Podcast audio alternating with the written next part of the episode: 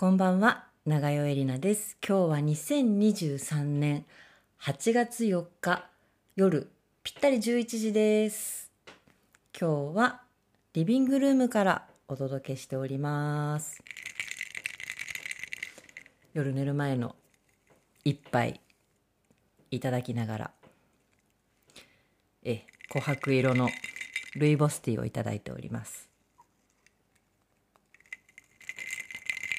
少しでもこう涼やかな気持ちになっていただけたらと思ってあのめったに出してこないバカラを出してきたんですけども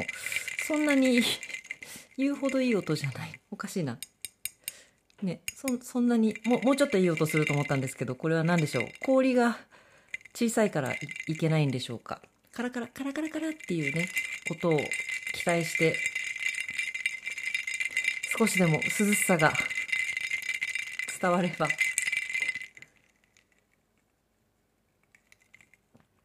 私毎年夏バテして食欲が落ちてでそうめんとか冷たいもんかき氷とかねそんなんばっかり食べてで必ず胃腸をあの痛めるんですよ。夏の早い段階でものすごい胃が痛くなっちゃってっていうのを毎年やってるので今年はちょっと気をつけてなるべくあんまり冷たいものを取らないようにしてるんですがやっぱりちょっとねさすがに暑くてね冷たいものを飲んでしまいますね。皆さん大丈夫ですか？熱中症とかになってませんか？なんかねあの本当にこうちょっとね命が脅かされるような気分になるね暑さですので本当に皆さん十分気をつけてるとは思いますけれどもね、みんなで本当に気をつけていきましょう。でいつもはですね、その土曜日、明日の朝、ワークショップに行くので、その道中で録音をするんですが、もうミラジーノのですね、エアコンがそんなに強くないもので、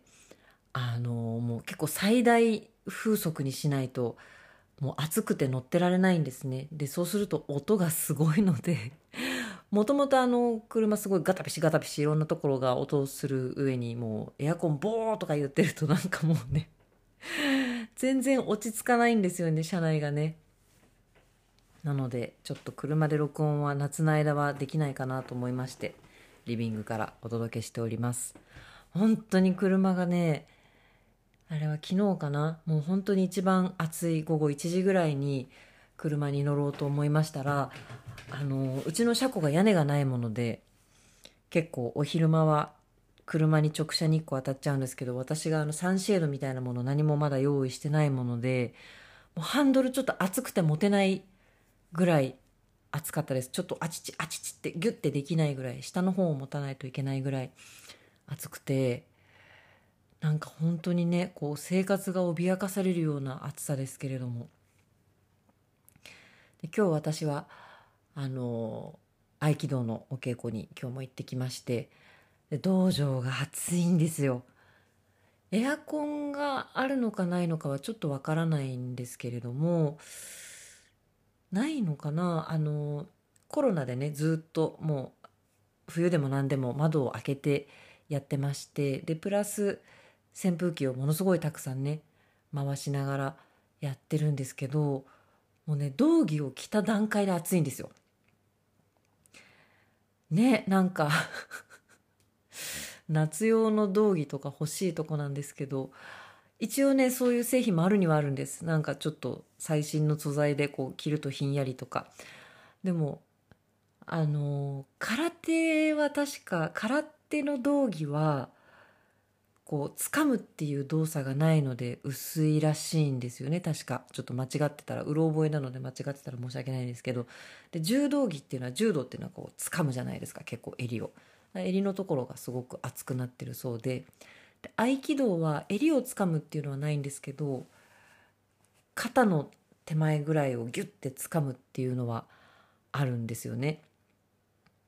なのであの割としっかりした生地なんです。あんまり薄いとベロンってはだけちゃうしあのそう結構分厚い生地。刺し子っていうんですかね。刺し子の分厚い生地で。でズボンもあの執行って言って膝で行くと書いて執行っていう膝立ちになって何かをすることもすごく多いので膝が破けやすいので膝も二重になってるんですよね。結構暑いんです。で有段者の方はねさらにその上に袴を履くわけですからもう暑い暑いですよ。で私はですねもともとそんなに汗とかもかかないしあのどちらかというと寒がりなのであのそんなにみ皆さんほど汗だらだらかくっていう感じではないんですけどそれでもやっぱり暑いなと思いながらお稽古してましてで本当にもう皆さんもう汗びっしょりではあはあ言いながらお稽古してるんですけど多田先生我らが師匠多田先生御年94歳の多田先生はもう全然変わんないです。めちゃくちゃお元気です。もう更衣室でなんで多田先生あんな元気なんだろうねって皆さんおっしゃってて。なんか94歳の先生って言ったらなんかわびさびみたいのをもしかしたらイメージされるかもしれないんですけどこうボソボソスススみたいな。もう全然そんなことないです。めちゃくちゃ声でかいし元気だし。あのなんか準備体操みたいのとかあるんですけどそういうのを全部一緒にやられたりはしないんですけど受け身の受け身の練習を稽古の最初にするんですけどこう床にゴロゴロ転がるあの起き上がりこぼしみたいに頭の方に一回こう足をガッと持ってきてちっちゃくなって足を床に振り戻しながらこうグッと立ち上がる手前のポーズまで行ってそれをゴロゴロゴロゴロ繰り返すんですね。前後にこう転がるのがあるんですけどそれいつも一緒にやられててしかも速いの結構。声もでかいしね。ファッつって投げるしね。なんあの生命力は何なのかなと思うんですけどやっぱりねあの多田先生があれだけお元気だったら私たち私なんて半分ぐらいの年齢ですからね。半分は言い過ぎだけど多田先生ができてるんだったらやらなきゃってねやっぱりなりますからね。もう多田先生の前では年齢が一つも言い訳にならないっていうね。す素晴らしい素晴らしいことでございますよ。であの私が合気道を始めた時は本当に何も知らずに合気道のあの字も知らずに道場に行ってこの話は前にもしたと思うんですけど一切調べずにわざと行ったんですね。でおそらく上級者しかいないなっていう多田先生のお稽古に何もわからないふりして最初から言ってたんです。で今はもう分かります。やっぱりねあの始めて数ヶ月っていう方はその1個前の他の先生のお稽古には皆さん参加されるけど多田先生のお稽古になったら変えられるんですよね。ペイペイのくせにあの多田先生のお稽古に食らいついてるのは私ぐらいなんですけど多分迷惑だろうなと思いつつ気にしないことにして あのすいませんすいませんって言いながら参加してたんですけどあれちょっと話がよく分かんなくなっちゃった、うん、ちょっと話が分かんなくなっちゃいましたまあでもあのだいぶ慣れまして今日だいぶあのお若い先生に「すごいですね2個前目もちゃんとついてこれるようになりましたね」って言われて嬉しいそうなんですよ多田先生のお稽古はとにかく多田先生の技が速くて何やってるかよく分かんないんですよ。で1個前のお稽古だとすごくゆっくり分解してこう思ってこう思ってこう思ってこうみたいに先生が見せてくださるんですけどもう多田先生ズバズババンズバズババンズバズバンはいやってみたいな感じでムムムムみたいな何もわからなかったぞみたいな感じ なんですけどまあでも他の方がね割と教えてくださるのでどうにか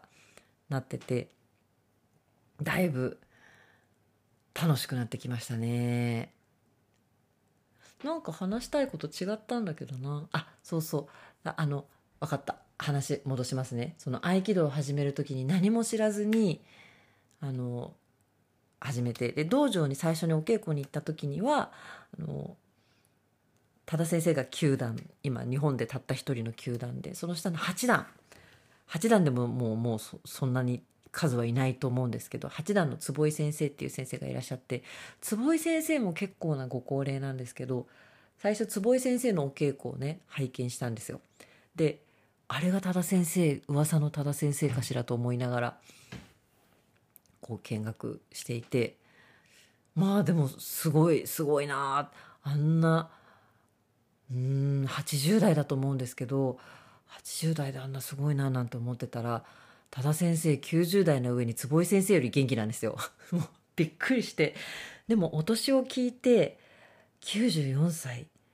で合気道の技のこととかなんかそういうこう手軽な情報は一切調べずに行ったんですけど、まあ、多田先生のこととかはちょっと調べて。でそしたらまあねあの合気道の始祖である上柴森編先生のあの弟子合気道を作った人に習った人。あこれは絶対多田先生から習わないといけないと思って。で94歳って言ったらもういつお稽古ね多田先生のお稽古なくなっちゃうか分かんないからもう今のうちに受けなきゃと思ってもうそれを心に決めて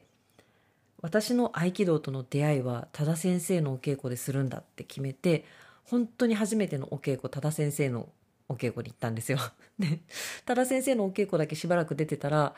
あの上級者しかいないクラスにあの何も分かんないのがいるとやっぱり邪魔なので「あの長江さんもう一つ前の稽古来れない?」って言われて「あじゃああのそっちにも来ます」って言って2コマ連続で受けるようになったんですけどあと何年受けられるか分かんないぞなんて思ったんですけど今のところ多田先生がお稽古をお休みになりそうな予感は全くしないですね。あれ先生ちょっと今日お元気ないかも。あれちょっと今日痛そうかもとか思ったことはね今のところ一度もないです。元気だなって毎回 お元気だなと思いながらお稽古を受けさせていただいてます。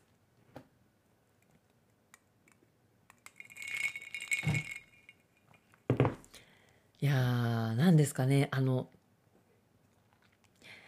私の世代とか、ま、は生まれた時からねあの食べるものが豊富にあったわけじゃないですか。で飽食の時代なんて言われてねあの、えー、小さい頃から栄養しっかりとれてるので、まあ、長生きしてるっていうねなあのどんどん寿命が伸びてるあと医療もね発達してるから長生きしてるなんて言うけどうちの母は戦中生まれです。うんとね確か戦中。で多田先生はもちろん戦前生まれ。でうちの母とかね多田先生が子供の頃はあの存分に食べ物がなかったりしたと思うんですよ。だから栄養状態は絶対に私たちの方がいいはずなんだけどなんかやっぱ戦前戦後生まれの人ってタフな気がするんですよね。なんか物事に動じないというか。で今日うちの母とあのまたあそこに行ってきたんですけど治療院にね。なんかやっぱり回復力すごくてでうちの母は全く運動をしない人なのでうちの家族の中で唯一。私はもう小学校の時からバスケットボール中学もバスケ高校ダンスでそこから別に運動好きっていう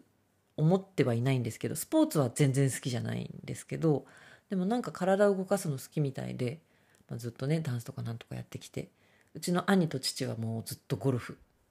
やってて父は結構トレーニング器具とかもね部屋にいっぱい並べてるような感じなんですけど母は全く運動しないんですよ。でも60代ぐらいからもう肩が硬くなっちゃって腕が全然上が上がんなくなっちゃってもう万歳ができないんですよね。肩よりちょっと上ぐらいまでしか手が上がんなくって結構それを見た時衝撃でなんかこう母が60代ってことは私はまだ20代とかなので多分。結構私遅い子供なのであの万歳ができなくなるっていう概念がなかったんですよね。腕が上がらなくなるっていう概念がなくてわあ人間って年取ると腕上がらなくなっちゃうんだっていうのが結構衝撃でで私も体すごい硬いし肩ももともと硬いのでもう肩周りだけは気をつけなくちゃっていうほっといたらああなるぞと思ってずっとあの肩周りはねまあいまだに柔らかくはない非常に硬いですがなるべくこれ以上硬くならないようにあの肩甲骨と肩周りはねしょっちゅう動かしたりストレッチしたりしてるんです。でもうその母の腕が上がることはないと思ってたんですけどすごい素晴らしい治療院でなんか本人は全く自覚ないんですけどめちゃくちゃ腕上がるようになって万歳できるようになったんですよ。今日見てびっくりして「すごいねお母さん。万歳できてるじゃん」とか言ったら「え？前からできてなかった?」みたいな。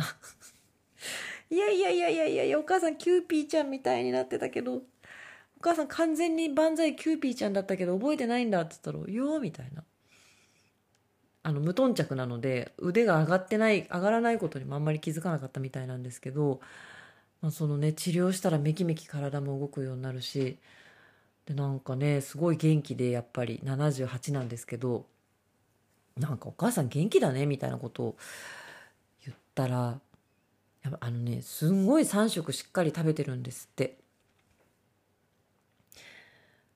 ご飯とお味噌汁は絶対朝昼晩。でプラス 3, 3, 3種類ですっておかず。なんか何かしら。それをなんか買ってきたお惣菜だったりとかあの冷凍食品だったりとかも全然するんですけどでもご飯味噌汁プラス3っていうのはもう絶対なんですって1日3食。そんなちゃんと食べてるの知らなくってあそうなんだなんて言って。まあでも確かに私も家でご飯食べる時ずっとそういう食事だったのでご飯味噌汁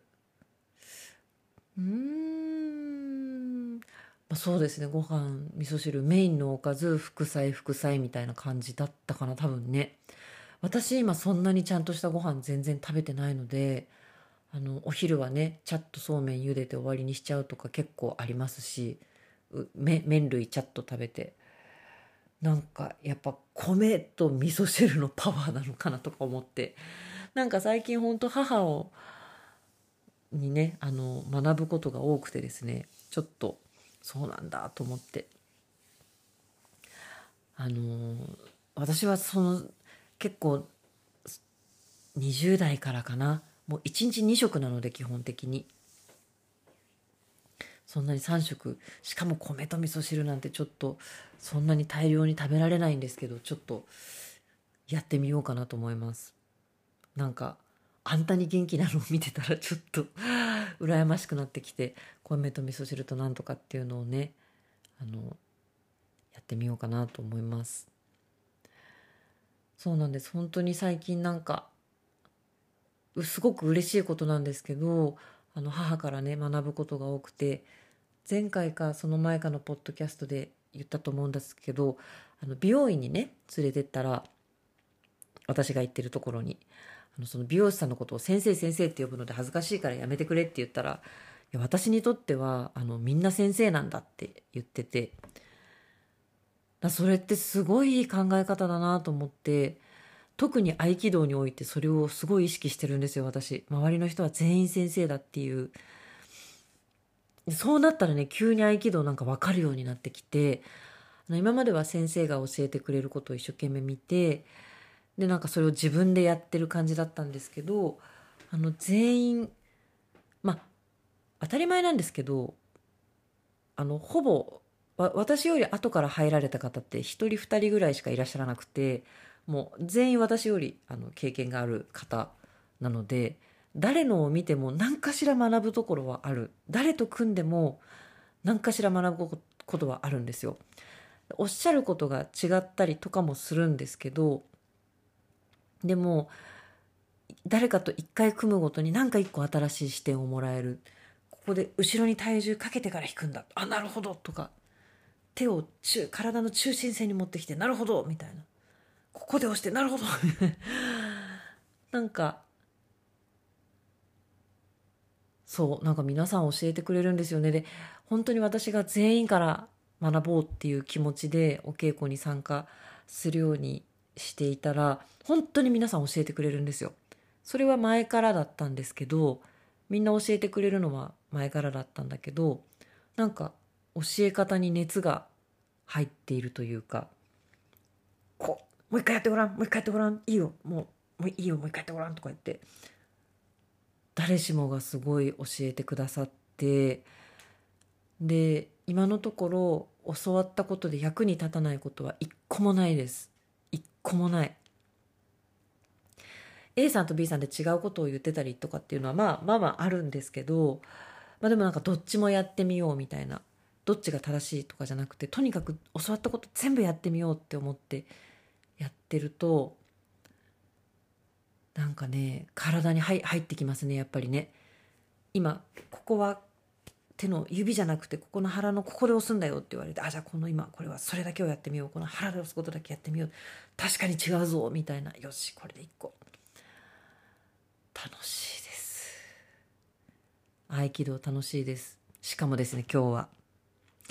しかもっていうかこれちょっと個人情報が入ってきちゃうのであんまり細かくは言えないんですけど共通の知人がいる人が一人見つかりましてしかもその共通の知人がめっちゃ私が関係深い人でしかもその方もめっちゃ関係深い人であの神戸神戸の人。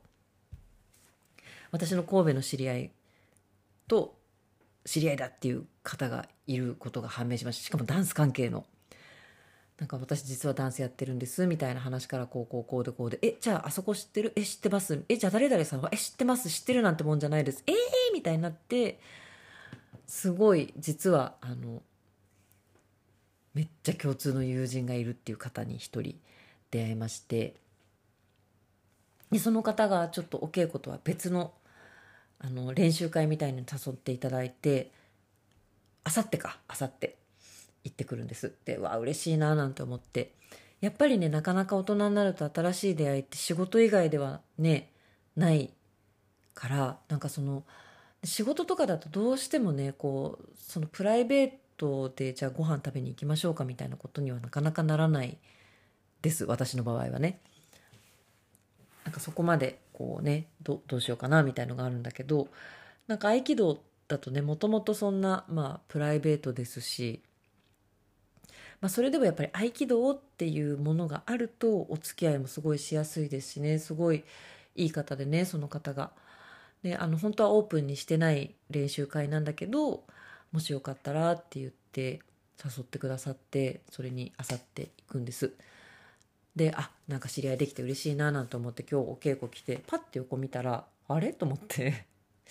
あれ私この人知ってるなと思って。しかも腕にね全員名前書いてあるのであれ？ふふんさん。えあれ？と思って。ああのー、人違いだったら申し訳ないんですけどふふふふの過去カンパニー名。ふふふふのふふふふさんですか？って言ったらあそうですってなってあいやあの実は私ダンスやっておりましてあの〇〇さんとついこの間ご一緒してえええー、みたいになってダンサーの方がいらっしゃいました。いやちょっとねもうその方は1個目のお稽古を受けて帰られちゃったのでそれ以上お話できなかったんですけどなんかね嬉しいですね。誰も知り合いないところに飛び込んだつもりだったんだけど実はねあの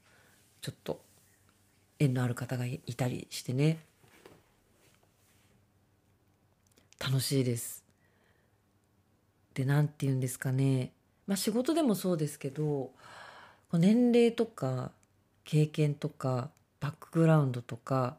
なんかバラッバラな人たちが集まっててでねあのそこで合気道の名のもとにこうねなんか仲良くなれるっていうかなんかとにかく多田先生がいっつもおっしゃるのは相手を倒してやろうとか思ってはいけないっていうねそう思った瞬間にこう動きが濁るんだっていうねすごく不思議な武道なんですよ合気道って。手の形とか手の向きとか親指を下に向けるのか上に向けるのかとかいろいろあるんですけど自分が日本刀を持っているっていうのをイメージしてそれをこうひっくり返してこっから切り下ろすとか相手が日本刀を持っていて切りかかってくるのに対してこう受けるとかって結構ねその刀を持っている状態っていうのをお互いにイメージするんですよ。ここでこんなとこに立ってたらズバンと切られて終わってしまうっていうだからこうこう避けるんだっていうだその相手がもし刀を持ってたら切られて死ぬっていう切られるとか切るっていうことをイメージするけど実際はちゃんと相手が怪我をしないようにやるんですよ。多田先生曰く昔はね結構危なくてもう本当にこうお互いね怪我をするようなのもあったんだけど本来の技はこういうふうに僕は練習してたんだけどこれは危ないのでこういうふうにしてくださいとかってねおっしゃる。で怪我しないようにって怪我させないように怪我しないように気をつけてくださいってすごくおっしゃるんだけどでも日本と思ってるんですよ。なんかその何て言うんですかね。相手がこうやって切りかかってきたらっていうことをイメージしてやるんだけどあの実際それをね日常で使ってはいけないことに一応なってるはずだと思うんですちょっとあまり自信ないんですけど多田先生はそういうなんか腕比べのようなことをしてはいけないってねおっしゃってたのでそういう合気道のこう心得がない人に技をかけるみたいなことはしてはいけないんだと思うんです多分ね危ないし本当に。でももしも街中で そうやって刃物を振りかざしてくる人がこっちに向かってきたら多田先生はどうされるのかなと思うんだけどでも今日それでおっしゃってたのは護身術でこれがこうなってああなってこうなんていうのは覚えても無駄だっておっしゃってましたね。そのパッて瞬間的に体が動いて相手の体を見てそれに反応できるようでなければ技なんてかけられないから中途半端な護身術なんて習うだけ無駄だっておっしゃってたんですだから多分合気道は本当にこう研ぎ澄ましていったら相手が自分に向かって攻撃してくるのを避けて相手を投げ飛ばすことも多分できるんだと思うんですけどでもそれはやってはならないっていうね多分もっと突き詰めていったらちゃんと筋の通ってる話なんだと思うんですけど今の私には矛盾に思えるんです。でその技をかけるのにも「はいどうぞ」って自分でまず右手をなら右手を出すわけです。でそこを相手が掴んでくる。で相手は掴んだら基本的には離さないのでその離さない相手を振りほどいて投げるんですけど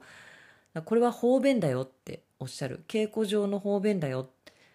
通常の武道でねまあその例えば侍だったりとかっていうね本当にその命を懸けて戦うような場面で「はいどうぞ」って持たせるなんていうことはないんだって。だ稽古の方便なんだけれどもでも持たせるんだよっておっしゃるんです。その相手がどこに向かって叩きをあの打ち込んでくるのかっていうのはこっちが主導するんだっていうんですね打たれる側が引き入れるんですって相手の相手の動きを誘発するんですってでそれにつられて相手が動いたところを正しくはねその右手を出す相手がその右手を掴もうとするもう掴まれる前にその手を取るんですよね。っていうまあ私の場合はあのそんなのはできないのでお願いしますって手を出してしっかり掴んでもらってそれから参りますって言って技かけるんですけどだその何て言うんだろうな一見すごく矛盾するしでこの技をいくら学んでいくらその刀をイメージしたところで実際の刀に打ち込まれる場面にはまあ基本的には一生出会わないわけですよね。一生出会わないシチュエーションをイメージして稽古するんですよ。なんかこれってすごい不思議だなと思ってでもすごい日本人らしいなと思うんです。なんか私は今日お稽古でその多田先生がこれは方便だよってお稽古のための方便なんだけれどもでもその先に真実があるんだみたいな言い方はそうじゃないですけどそういうことをおっしゃっててでなんかそれを聞いて私は伊勢神宮を思い出したんですよね。伊勢神宮にお参りに行った時に本当に全ての人が一人残らずきちんと鳥居をくぐる時に頭を下げ鳥居の真ん中を外しでそのおお参りをするためにきちんと列をなして並び誰もご神木を蹴飛ばしたりだとかゴミを落としたりだとかそういうことはしないもう老いも若きもヤンキーもお姉ちゃんもお兄ちゃんもみんなですよ。これは何だろうなと思って、まあ、すごい悪く言ったら同調圧力とかって言えちゃうかもしれないんだけど私はそうじゃないと思ってあ日本人の信仰の力なんだと思って、まあ、日本は仏教国だって言いますけど仏教徒ですって堂々と言う方って多分そんなに多くないですよね。なんか自分家のお墓が何宗だとかねそういうのはあるかもしんないけどうち何だったっけな？浄土真宗だったかな多分。でもその程度ですよ。でその信仰っていうことに関して普段意識しないで生きている人の方が多分多いと思うんです。でもお正月お参りに行ったらみんなその失礼がないようにするわけですよ。で誰に対して失礼がないようにするのかって言ったらやっぱり一応神様だと思うんですよね。神様がいるのかいないのかって真正面から問われたらふにゃふにゃってなっちゃう人が多いと思うんですけどいるって断言するようなね強さでもないしいないって言い切るほどでもないしいるようないないようなみたいな感じの人が多いんじゃないかなと予想するんですけどそれでもみんななんかこういる神様はいる体で神様に失礼がないように振る舞うっていうねすんごい不思議だなと思って。でもそれを誰にも教わらずともあもちろん教わってますけどね。あの親とかね周りの人からね。でも学校とかでこれはこういうもんですとかって言われたわけじゃないのに自然とみんなねそういうふうにやるわけじゃないですか。ものすごいことだなと思って。神社とかお寺に落書きしちゃうワルも日本中探せばいると思いますけどめちゃくちゃ少数だし多分ね。でそういうのをそういうワルそういう道の外し方をかっこ悪いって思う人の方が多分大多数ですよね。なんかやっぱり神社とかお寺ってそんな失礼なことできないって思うのが大半じゃないですか。それが特に国や何かに言われたわけでも誰から強制されたわけでもなくみんなが自然にそう思うってすごいことだなと思って。でそこには真実があるんじゃないかって思っちゃうんですよね。だから合気道もこれは方便だよと言われつつやっぱりその先に真実があるんじゃないかと思ってそこに惹かれてこれだけたくさんの人がね合気道やってるのかななんて思って。前にも言いましたけど合気道にはトーナメントとかそういうもの一切ないんですよ。勝敗を決めるようなものがないんです。ただひたすらお稽古していくだけなんです。本当に。でそれをね外でこうあの見せびらかすようなこともしてはならないと。ただ自分の鍛錬のためにねやるんだっていうね。まあ全てのものはそうかもしんないけどね。なんでもかんでもキックボクシングとかだって別に選手になるためにやってるんじゃない。自分がやりたくてやってるっていうね人はたくさんいるだろうしランニングとかマラソンとかもね。まあでもマラソンはマラソン大会あるからな、まあ、そういう大会には出ないけどただ走ってるよっていう気分がいいからとかっていう人もねいらっしゃると思うんだけどなんかその多田先生がおっしゃる本来あるべき合気道の姿ってちょっと私レベルではつかめないぐらいなんかこう本当ですかって思っちゃうような ことが多くて。そのね上芝森編先生っていうその合気道を始めた方とかは本当にどんな巨漢でも軽々とぶっ飛ばしたっておっしゃるし槍がすごく得意で槍でこう米俵ね一升一升っていうのかな。米俵一票か。60キロぐらいあるものをこう積んであるものを槍でプスッと刺してこう移動させて積み替えるとかお茶の子さいさいだっておっしゃってたそうです。結構小柄です。上芝森編先生はね。で上芝先生の弟子である塩塩田剛三さんっていうね方ももうで伝説と言われてる方ですけれどもとんでもなく強かったそうで。でなんかそのね力ではない腕力ではない強さっていうものがどうやらあるらしいんですよ。でそれは私もちょっと感じます。その私のちょっと叶えられるかどうかわからない夢としてはいつか多田先生に投げていただきたいと思ってるんですがそれはちょっと叶う夢なのかどうかちょっとわからない私は多田先生に投げていただいたことは当然一度もなくてですねあの先生はこうデモンストレーションをしてくださるけどデモンストレーションを受ける先生の技を受けるのはもう本当に上級の方々だけなので私みたいなペイペイが投げていただくチャンスはまあなないんですけどいつかいつか投げていただけたらなって密かにあのちょっと体感してみたい多田先生のなのね技をっていうのはちょっと思ってるんですけどでも他の先生方にはもう全員投げていただいてるんですよ。でその八段のね坪井先生多分80代だと思うんです。ちょっと膝が悪くてらっしゃってあのぐっとしゃがんだりとかはできないんですよ。で足とかをガバッと大きく開いたりこう大きく動くようなことはそんなにできない。手とかもねあのやっぱり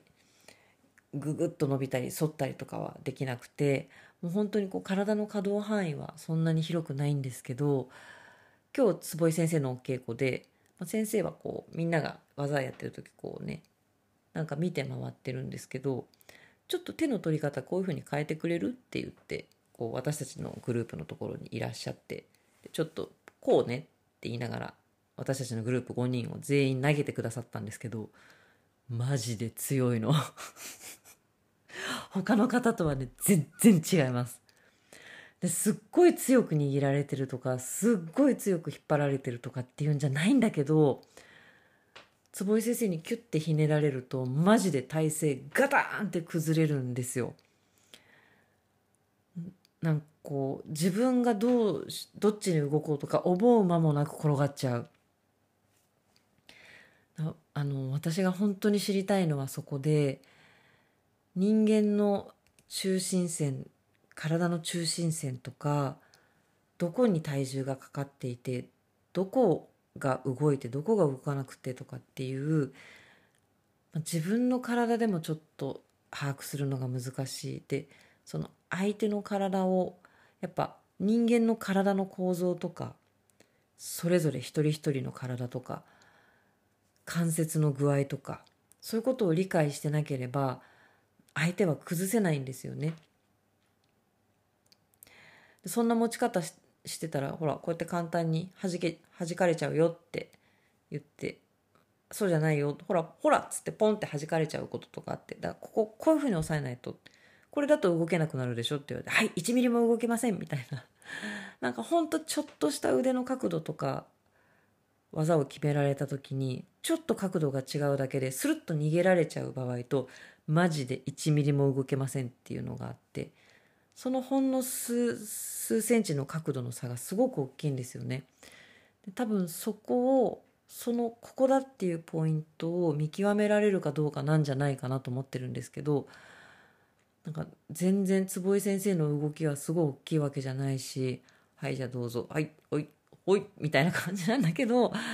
全然違うんです本当に。他の人たちと。もうスターンって落っこっちゃう感じがして。でそれが何なのかとかどうしたらそういうふうになるのかとかっていうのはこうですとは多分ね先生方もねおっしゃられないと思うんですよね。いやすっごい細かく教えてくれるあのこの時に相手の腕がここまで来てないとダメなんですとかっていうことはね細かく一個ずつ教えてくれるんだけどそ形の問題じゃないと思うんですよね。多分相手の体を触った瞬間になんかわかるんだと思うんですよ。で私はそれが分かりたくて合気道やってます。なんかダンスやってる中でずっとモヤモヤしててそこは私はコンタクトっていうこう人とね接して何かをやるのがすごく下手くそで相手の体をうまく動かせないんですよ。それはねすごい昔から結構感じてて、ね、分かりたいけど分からないっていう領域でその何て言うんですかね。体の運動システムっていうんですか。どことどこがどう連動していてどの関節はどこで引っかかってどの関節はどうなってっていう自分の体でもよく分かんなくてなんか合気道にはねその真髄がある気がしてということでまた合気道について語ってしまった。すいません。全く興味ない方には何にも面白くない話ですいませんね。いやでもあのものすごい深いですね武道はね。私はまだ道をね歩き始めたばっかりですけどやればやるほど面白いですね。面白いです。でですね来週は初中稽古と言いまして月曜日から土曜日まで毎日お稽古があるんですね。日によっては朝あとはまあ大体夜2コマ。朝がある日もあるっていうね。でなんかそれ全日程参加するとなんか鉢巻きかなんかがいただけるらしいんですけどその鉢巻きはまあはっきり言って欲しいですけどでもなんかその毎日お稽古するっていう状況にちょっと憧れましてでも今までは金銅とお稽古あるんですけど両方は出られなかったんですよ。なぜなら道着が乾かないからです。洗っても乾かないから。でしかも私は電気代を節約するためにあの明け方夜中電気が安いのでね朝起きるまでに洗い終わってるようにタイマーセットして寝てたんですよね。でもそれだとね朝干すわけなのでその日の夕方までに乾かないんですよ。これじゃあ初中稽古出れないなと思ってもう一着買いました道着を。しかもちょっと汗かくようになってきたら夜洗濯機に突っ込んでタイマーかけて朝洗うようにしてたらちょっとなんか臭いんです。道着が。でなんかちょっと黒カビの点みたいのも見えてきちゃったのでもう夜すぐ洗うことにして実は今洗濯機が回り終わるのを待つ間にレコーディングをしております。今洗濯してます。今日着た道着をね。今日着た道着はそう。だから来週は夜お稽古行って道着洗濯して。でまあ乾いてればそれをね次の日も着れるけどまあ大体乾いてないんで。結構ね襟のところが分厚くてそこが乾ききらないので2着でローテーションしながら来週はまあフルで全部のお稽古はちょっとやっぱりどうしたって出られないんですけどなるべく全曜日出て頑張って鉢巻きもらおうと思います。ね。最初からすごい面倒見ていただいてる先生にもねあのだいぶねできるようになってきましたねって今日言っていただいて。でまだでもなんかこう分かんないことが多くて。何て言うんですかね。すごい基本の基本ね。立ち方とか相手の打ち込みを受けた時にさっと避けるとか。なんかそのどんな技であれ同じ共通するこう立ち方とか足の運び方とかその辺がやっぱり分かってないんですけど初中稽古出たらだいぶ分かりますよって言われて「はい」って言って「はい」って言ってその日の夜にポチってやって道着を買ってしまいました。しかも今回はちゃんと腕に名前の刺繍を入れていただいて買いました。道着2着になったので来週は1週間毎日合気道でございます。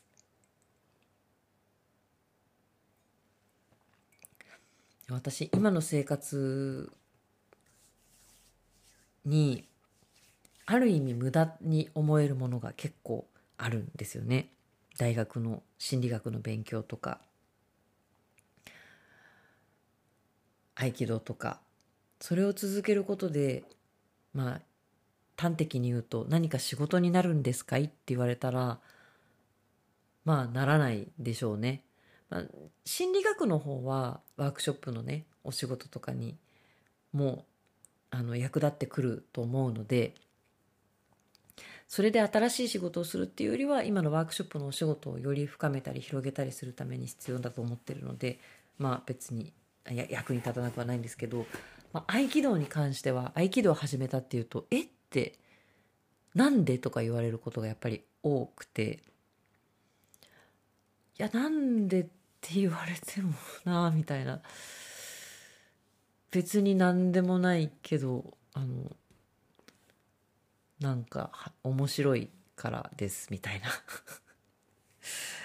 でも本当にこうね前にも言いましたけど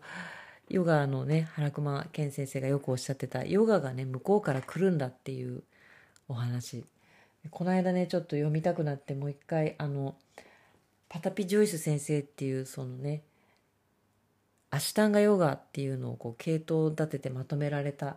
先生がいらっしゃってそのねパタピ・ジョイス先生の本を読んでましたらパタピ・ジョイス先生はねもうすんごい若い時に10代の時に初めてヨガに触れてガーンってなったんですって。でその方がねその初めて出会った方がすごいこうねあの著名なヨガの先生でいらっしゃってでもその人にもう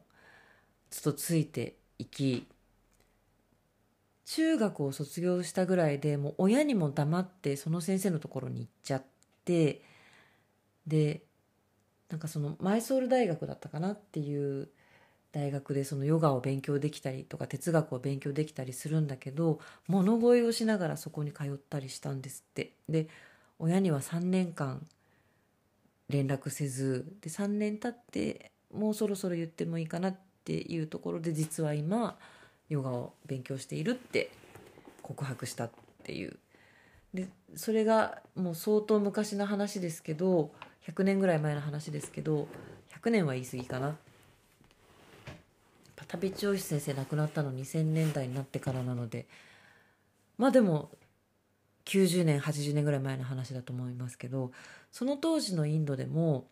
ヨガっていうのは本当にこう修行する人がやるもので一般人がやるものではないって思われてたんですってだその前編は本当に多田先生も一緒なんですけどあのそれが仕事になるかどうかなんてことは多分一つも考えてなかったと思うんですけどなんかこれをやらなきゃって思ってやっちゃうっていうねそういう状態になるんだと思うんですよ。でパタピ・ジョイス先生はそのことをあの前世でねやっぱりなんかそういうことをやってたんだと思うっていう。でそういう人が現世でもやっぱりあ自分はこれだっていうふうに、ね、なってやり始めると。他の職業においてもそうである。本人にも説明がつかないところで自分はこれなんだって思うっていうのはもう前世からのねそうなってるんだよっていうああの私はあのダンサーとしては本当にへぼくてですねあんまりあのダンサーですとかは言えないんですけどなんかダンスから離れらんないのはなんかそういうことかなと思いますし合気道もなんか向こうから来たんですよ。だからなんでとか言われても説明できないしこれが何の役に立つのかとかも分かんないしでも役に立たなくていいんですよ別に。役に立てたくてやってるわけじゃないのででもなんか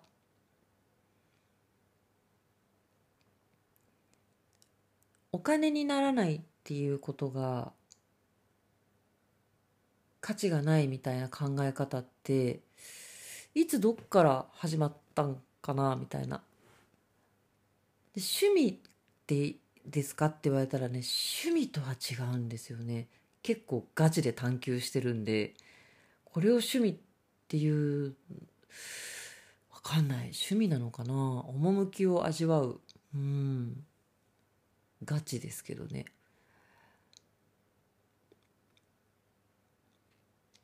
うんでもなんか私にはこれが必要なんだっていう思いの強さがもう全然他とは比べ物にならないので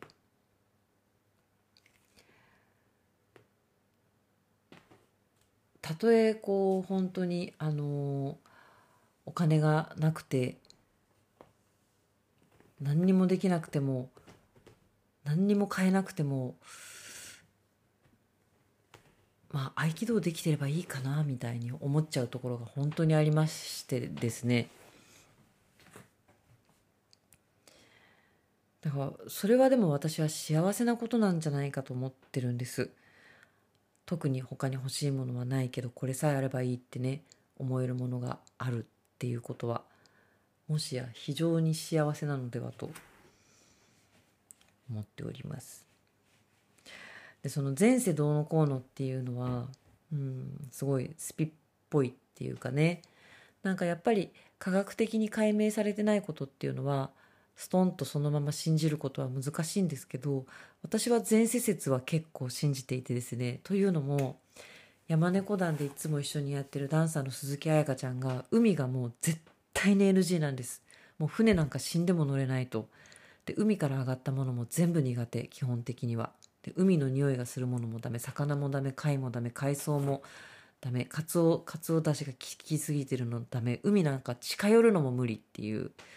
でそれは家族の中で彩香だけなんです。で何かがあったわけじゃないんですよ。海で溺れかけたとかね。もう赤ちゃんの時からそうだったんですって。海に近づくとギャン泣きして嫌がったんですって。もう物心つく前から海が嫌だったっていう。もうそれってなんか説明つかないじゃないですか。もう前世としか言いようがないじゃないですか。前世もしくは DNA なんかあるんですよやっぱりね。で多田先生がこの間前回のお稽古でおっしゃってたのはあの合気道っていうのは気をね合わせる道ですから気というものが非常に大事でその気を取り入れてそれをこう使うんだっていつもおっしゃるんだけどそれを気っていうものがなんかこんな感じかな気ってこんなもんかなって抽象的に思っていては全くダメであって気というものは存在するって自分の中で断言しないとダメなんだっていう存在しているって断言してやらないと気気は使えない。でそんなないものをあるって言ってるんでしょっていう人もいるかもしれないけどいやある。ただ単に今まだ科学でねあの解明されてないだけであってでもどんどんどんどんこう分子とか原子とかゲノム解析とかどんどん進んでるじゃないですか。気の正体が解明されるのも多分時間の問題だと。必ずあるって強くおっしゃっててでそう思って気を使ややらないとダメだよって。でそこまで強く言えるってことは多田先生なりに実感があるんだと思うんですよね。気というものに対して。そのやっぱ目に見えない誰にもまだ証明されてないけどそれこそ神様はいるのかとかね。いるとも言えないけどいないとも言い切れない。そういうものってでもずっとなくならないわけじゃないですか。日本から神社やお寺はね。でこの間これもなんかラジオで聞いたんだったかな。宗教と信仰の違いっていう話があって信仰というのは人がそれぞれの心の中で信じ信じて絶対的な道なりなんなりっていうのがあってそこに近づきたいって思ってそこに自分でこうその道を見つめることが信仰であって宗教っていうのはあのその道とか真理があまりにも遠かったり難しかったりするから分かりやすく教えますぜっていう会社だと思えばいいって。でいろんな企業であの神主さんとか住職とかお坊さんっていうのは全部あの社なんかまあ開祖がいてその人とかが社長でで専務とかなんとかがいて っていう企業だと思えばいいと。ででいい企業もあれば悪徳企業もありますよっていう宗教と信仰っていうのは別物だっていうね話を聞いてなるほどなと思ってそういう意味で言ったら私はすごく信仰心は強いと思います。なんかダンスの神様みたいなものがいるってすごい感じるし。だからきっと気というものはちゃんとあるんだと思うんですよね。そしてそれをちゃんと感じられるのだと思うのです。でそうであるならば私はそれを体感してみたいしやっぱりなんかもっとこう生き物として磨かれたいっていうんですかね。本来も多分太古のね人間が持っていたはずの勘とかそういうものを失われているものを取り戻したいっていう思いは非常にあります。今日母の治療院でね針治療を見てて改めて不思議になったんですよ。針ってすごいなと思って。皆さん針治療を受けられたことありますか？なんか針で痛みを取ることもできるしその筋肉の張りをほぐすこともできるし自律神経を整えたりすることもできるし内臓の働きをよ良くすることもできるし関節の動きをよ良くすることもできるしものすごいいろんなことできるんですよね針で。でここにこのように刺すとここに効くとかって誰が見つけたんと思ってでそれも「なもんまやかしだよ」って言おうと思えば言えるじゃないですか。でももう実際うちの母にはめちゃめちゃ効いてるし私も針結構効きます。もう本当に針針のおかげで動けるようになってねあの針だけじゃないですけど針と手手技ね手手の技と電気治療とかですけど、まあ、ゴッドハンドのおかげで半月板損傷も手術しないで乗り越えられましたしなんなんか、まあ、ツボとか経絡とかって人間の体って分解したら全部細胞じゃないですかっていうのを私は勉強したところなんですけどツボって何って言ったら多分ツボっていうものはないんですよ。ツボっていう具体的な物質があるわけじゃないと思うんです。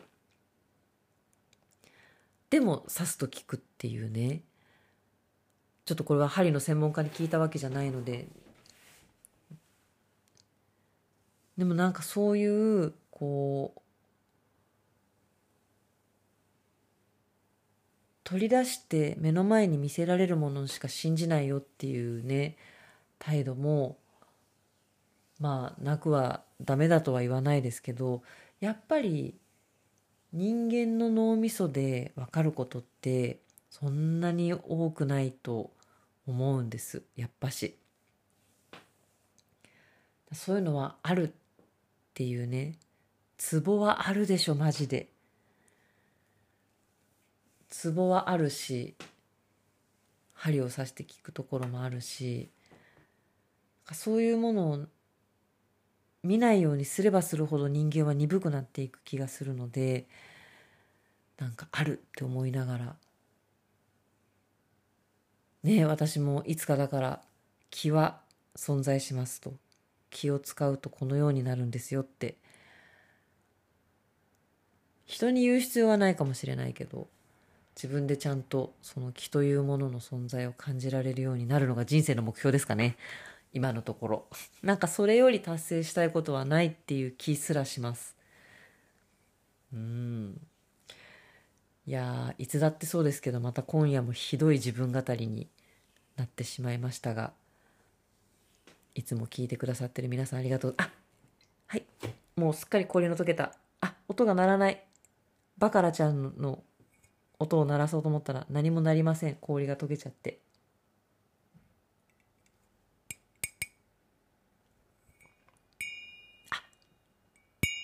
これが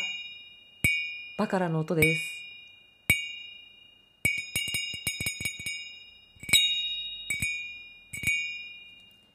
豆知識ですがバカラがいい音がするのはですね金属が含まれてるんですってガラスの中に。だからいい音がするんですって。持ち方が悪かった。あら？あら？持ち方があれ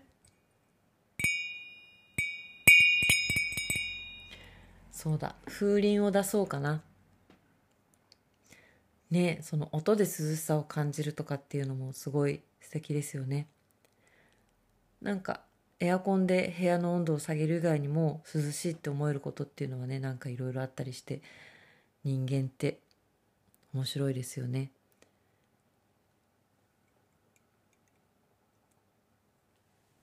はい。という閉めてんだか閉めてないんだかよくわからない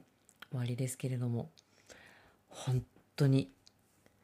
なんかねあちょっともうあと1分しかないから喋れないかもしれないんだけど短くあの私今まで行ったいろんなところのあの天天気ですね。天気アプリにそのいろいろ地点登録してあるんですよ。で時々見てるんです。与論町とか青ヶ島とか神戸とか鶴岡とか。でペペペって見てたらねなんと沖縄からすぐ近くの与論町とか